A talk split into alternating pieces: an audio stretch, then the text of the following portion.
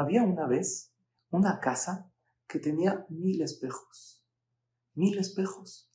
En ese lugar había un perro que quería entrar a ver qué había en la casa. Este perrito siempre estaba contento, siempre sonreía y al entrar a la casa de los mil espejos, él obviamente sin saber que son espejos, se pone feliz porque ve mil perritos que le sonríen, ah, que mueven la cola en señal de aprobación y sale muy feliz de ahí, va y le cuenta a su amigo. Él tenía otro amigo, otro perrito que siempre estaba triste, siempre estaba deprimido, siempre se quejaba, se quería morir, estaba harto de todo.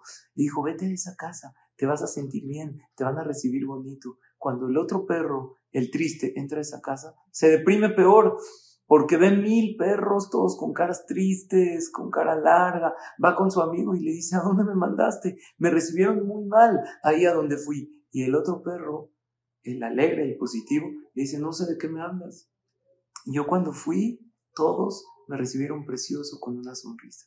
Esta es la historia de nuestra vida, queridos amigos. El mundo es nuestro espejo. Si constantemente vemos gente triste, gente deprimida, gente que se queja, a lo mejor es porque nosotros estamos así y estamos transmitiendo esa energía, estamos a lo mejor contagiando nuestra tristeza o estamos a lo mejor atrayendo ese tipo de personas a nuestra vida.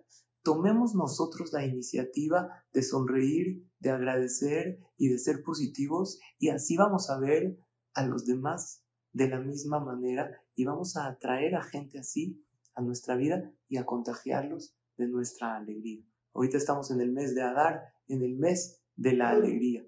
Y nuestra tarea no es solamente alegrarnos, sino también alegrar a los demás, como decimos en la veraja, Sameach te samach. Cuando estemos felices, cuando estemos contentos, vamos a proyectar eso a los demás y es la gente que vamos a encontrar en nuestra vida. Que tengamos puras alegrías y puras verajot. Saludos.